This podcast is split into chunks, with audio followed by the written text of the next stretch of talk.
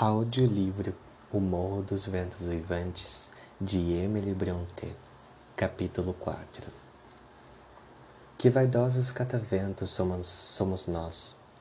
Eu, que resolvera libertar-me de todo o trato social e que me abençoava minha boa estrela, que, afinal, me fizera descobrir um lugar onde ele era quase impossível, eu, fraca criatura, depois de ter mantido até a noitinha uma luta contra o abatimento e a solidão, vi-me vi finalmente compelido a arriar bandeira, e, sob o pretexto de obter informações relativas às necessidades de minha instalação, pedi à senhora Dean, quando ela me trouxe a ceia, que se assentasse enquanto eu comia. Com sinceridade, esperava encontrar nela uma, entre aspas, comadre regular, que me espertaria ou me faria dormir com sua conversa. A senhora vive aqui há muito tempo? Comecei. Creio que a senhora mesma disse que já faz dezesseis anos. Dezoito, sim, senhor. Cheguei por ocasião do casamento de minha patroa para ficar a seu serviço. Depois que ela morreu, o patrão conservou-me para o serviço da casa. Sim? Seguiu-se uma pausa. Ela não era faladeira, receava eu salvo talvez no que se referia a seus próprios negócios, que dificilmente me poderiam interessar. Entretanto, depois de calar-se um instante, de punho fechado em cada joelho e uma nuvem de reflexão no rosto rubis, rubicundo, disparou a falar. Ah, os tempos mudaram muito desde aquela época. Sim, notei eu. Suponho que assistiu a muitas mudanças, sem dúvida, e a muitos sofrimentos também entre aspas, ó, oh, pensei comigo mesmo, abre aspas, vou levar a conversa para o lado da família do meu proprietário. Bom assunto a tratar. Gostaria de ficar aqui conhecendo a história daquela bela viuvinha. Será ela natural daqui ou, como é mais provável, uma estranha que os grosseiros indígenas não querem reconhecer como de sua espécie? Fecha aspas. Com este intuito, perguntei à senhora Jean por que motivo Heathcliff alugava Thrushcross Grange, preferindo morar num lugar e numa casa tão inferiores. Não tem ele dinheiro bastante para conservar em bom estado a propriedade? Perguntei. Riquíssimo, sim, senhor. Ninguém pode calcular quanto ele possui, e cada ano sua fortuna aumenta. Sim, sim, é bastante rico para poder viver numa casa mais luxuosa do que essa daqui. Mas o que ele é, é um sobina se ele tivesse tido intenção de mudar-se para Thrushcross Grange, bastava saber que havia um bom inquilino para que não quisesse perder a oportunidade de ganhar mais alguns cobres. O mais estranho é que se possa ser tão ganancioso quando se está só no mundo. Ele tinha um filho, se não me engano. Sim, tinha, mas morreu. E aquela jovem, a senhora Heathcliff, é a viúva dele? É. De onde veio ela? É a filha do, de meu falecido patrão, Catarina Linton.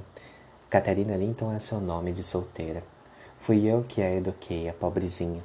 Gostaria que o Sr. Heathcliff se transferisse para cá, a fim de ficarmos juntos novamente.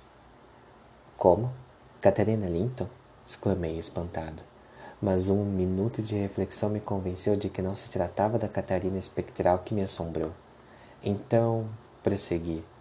O nome de meu antecessor era Linton? Era. E quem é aquele Earnshaw, Harton Earnshaw, que mora com o Sr. Heathcliff? São parentes? Não, é o sobrinho da falecida senhora Linton. Primo da moça, portanto. Sim, e seu marido era seu primo também. Um por parte de mãe, o outro por parte de pai. Heathcliff casou-se com a irmã do Sr. Linton, Vi em O Morro dos Ventos Uivantes o nome Earnshaw gravado em cima da porta principal. É uma família antiga? Muito antiga, meu senhor. E Harton é o último deles, como a nossa senhor, senhorita Cathy. É a última da nós. Quero dizer, da dos Linton. Esteve em O Morro dos Ventos Uivantes? Desculpe-me esta, desculpe esta curiosidade, mas gostaria de saber como vai ela passando. A senhora Heathcliff? Parece que vai bem. E é uma linda mulher, mas não creio que seja muito lá muito feliz. Coitada, isso não me espanta. Gostou do patrão? Um sujeito um tanto rude, senhora Jean. Não é mesmo esse o jeito dele? Rude como uma folha de uma serra e duro como uma pedra. Quanto menos tratar com ele, melhor. Deve ter ele sofrido alguns altos e baixos na vida para se tornar, para se tornar tão rústico. Conhece alguma coisa da história dele? Conhecidíssima. É a história do Cuco. Conheço-a inteirinha, menos onde nasceu ele. Quais eram seus pais e como fez fortuna no começo. Herton foi expulso do ninho como uma carriça em plume. O pobre do rapaz é o único em toda esta paróquia que não sabe dizer como foi defraudado. Está bem, senhora Jean. Será uma obra de caridade contar-me alguma coisa sobre, de meus vizinhos. Sinto que não conseguirei dormir se for para a cama. Seja bastante amável para sentar-se e conversar uma hora. Oh, de certo, meu senhor. Vou buscar minha costura e depois ficarei aqui, tanto quanto lhe aprouver.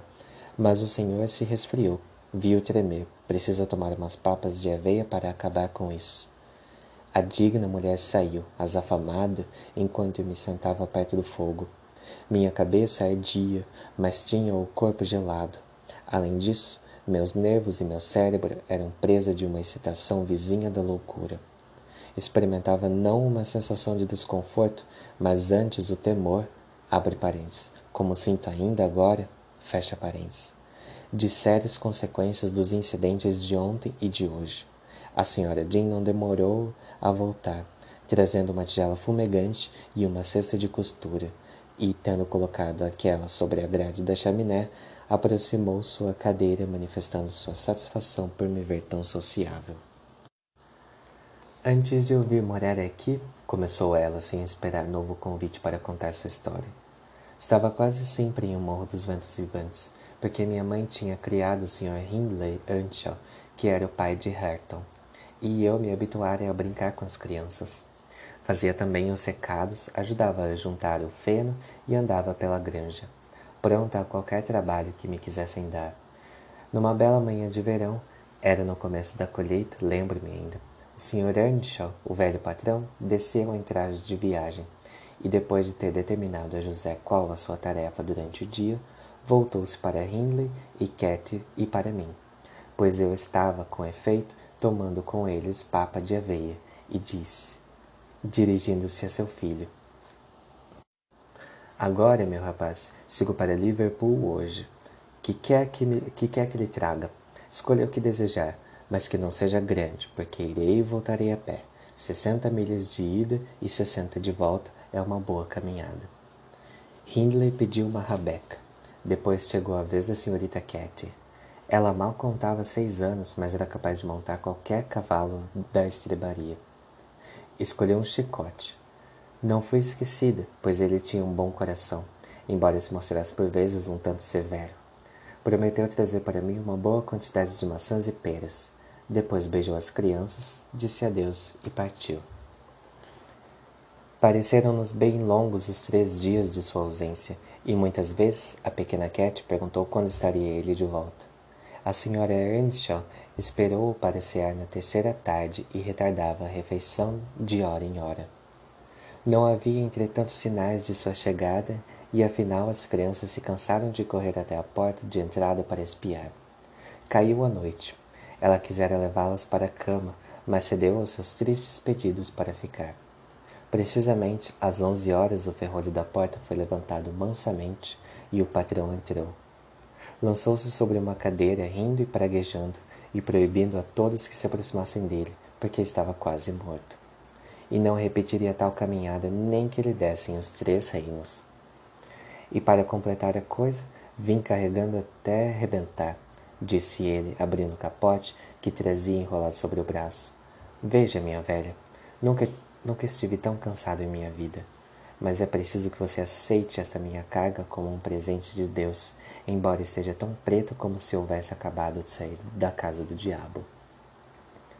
Rodeamo-lo e por cima da cabeça da senhorita Cat lobriguei um menino sujo, maltrapilho, de cabelos pretos, grande bastante para andar e falar. Pela cara, parecia mais velho do que Catarina. Entretanto, quando o puseram de pé, Limitou-se a olhar em redor, repetindo uma algaravia que ninguém conseguia entender. Fiquei atemorizada e a senhora Earnshaw estava prestes a pô-lo porta fora. Ela exaltou-se, perguntando que ideia fora aquela do marido de trazer para casa aquele cigano, quando tinham seus próprios filhos para alimentar e educar. Que pretendia ele fazer? Teria perdido a cabeça? O patrão tentou explicar o caso, mas estava realmente meio morto de fadiga, e tudo enquanto pude compreender, de mistura com as recriminações da senhora, foi que ele encontrara o menino morto de fome, perdido e, por assim dizer, mudo, nas ruas de Liverpool. Recolheram-o e indagaram a quem pertencia. Ninguém o sabia, e com o tempo e o dinheiro e como o tempo e o dinheiro de que dispunha eram limitados, pensou que seria melhor trazê-lo de uma vez para casa, em lugar de ficar ali em vãs e dispendiosas indagações, porque resolvera não o deixar como o encontrara. Por fim, a patroa se acalmou, resmungando, e o Sr. Earnshaw mandou que eu banhasse o menino, desse-lhe roupas limpas e o pusesse a dormir com as outras crianças. Hindley e Cat contentaram-se com olhar e escutar até que a paz se restabelecesse. Depois ambos começaram a rebuscar os bolsos do pai à cata dos presentes que, lhe, que lhes prometera.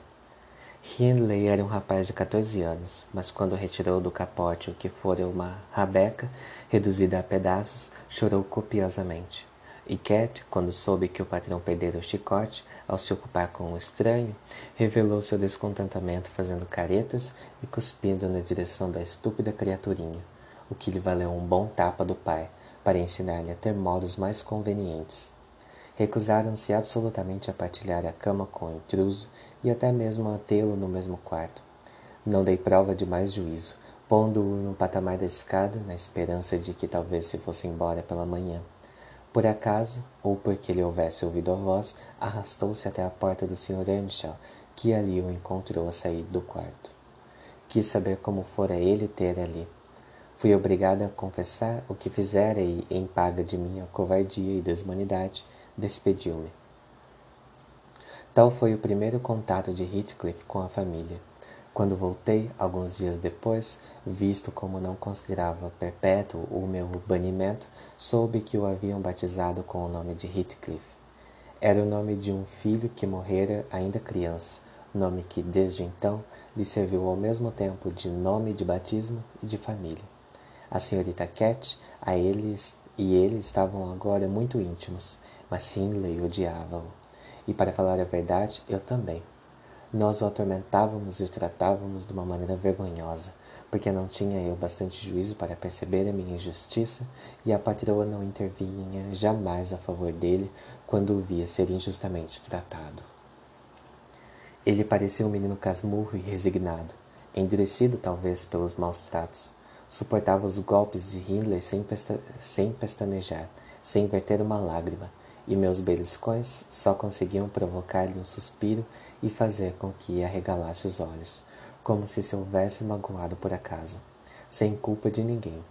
Esse estoicismo enfureceu o velho Earnshaw quando descobriu que seu filho perseguia o pobre órfão, como ele o chamava. Criou uma estranha amizade de a Heathcliff, acreditando em tudo quanto ele dizia.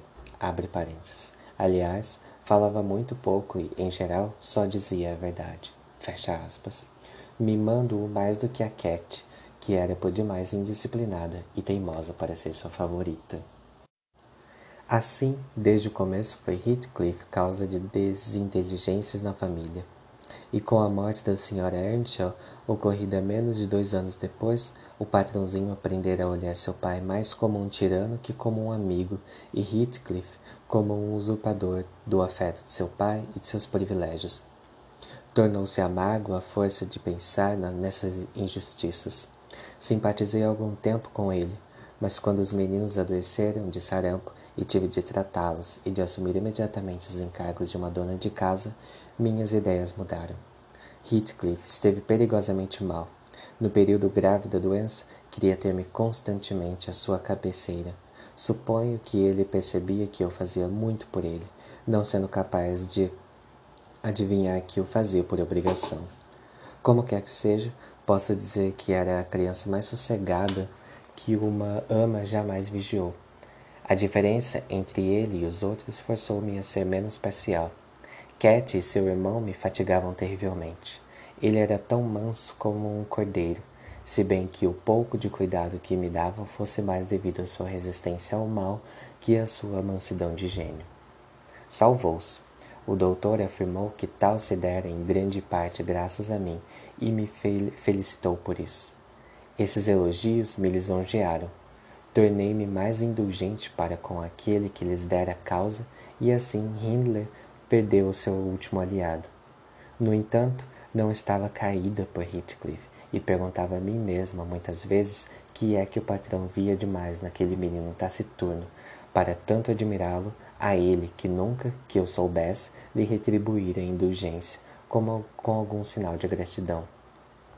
Não era insolente para com seu benfeitor, era simplesmente insensível, embora conhecesse perfeitamente o domínio que tinha sobre o coração dele, e certo estivesse de que bastava uma palavra sua para que toda a casa se visse obrigada a dobrar-se a seus desejos. Lembre-me, por exemplo, de que o Sr. Earnshaw comprou uma vez um par de poldros na feira da paróquia, dando-os a cada um dos rapazes. Heathcliff ficou com o mais bonito, mas este em breve se tornou coxo. Quando percebeu isto, disse a Hindley: É preciso trocar teu cavalo com o meu. Não gosto do meu.